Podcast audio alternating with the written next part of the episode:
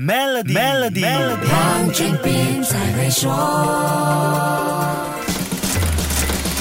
你好，我是黄俊斌。市场慢慢走出疫情的阴影，贸易和商业活动也开始蓬勃起来。不过，想要抓住眼前的商机，企业还需要克服一些不小的挑战。究竟是什么挑战呢？来听听 Maybank 商业银行区域总监尤小央小姐怎么说。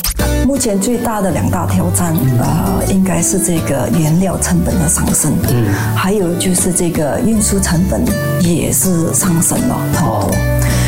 情况下，很多商家都需要更多的这个 working capital。持续中的乌克兰战争加上美元汇率波动，让情况雪上加霜。此外，我们也不能忘记，两年多的疫情给企业造成了结构性的改变。很多企业，特别是中小企业，为了存活下来，不得不甩包袱、轻车减行，走上轻资产的路线。无论是外围环境还是内部结构的改变，这一切都形成了一个根本问题，就是企业如何获取足够的。营运资资金，国内很多中小企业都希望在亚太地区找到更多国际贸易的商机，尤其是东南亚和东亚市场，像中国、日本、韩国和台湾等地。马来西亚中小企业工会与联邦快递合作的调查显示，有百分之五十八的受访企业考虑扩大业务范围，剩余的百分之四十二保持谨慎态度。共有三百八十三家公司参与这项在二零二一年年底进行的调查，绝大多数的受访企业在去年都取得了一千万令吉的营业额。这是是一个正面趋势，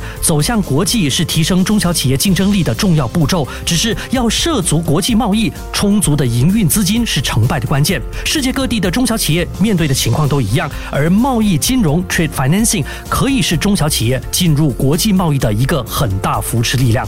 好，先说到这里，更多详情守住下星期一，Melody 黄俊斌才会说。黄俊斌才会说。现在就通过 Maybank SME 抓住新商机，详情浏览 maybanktoyou.com 的 my/sme 或致电幺三零零八零八六六八，需符合条规。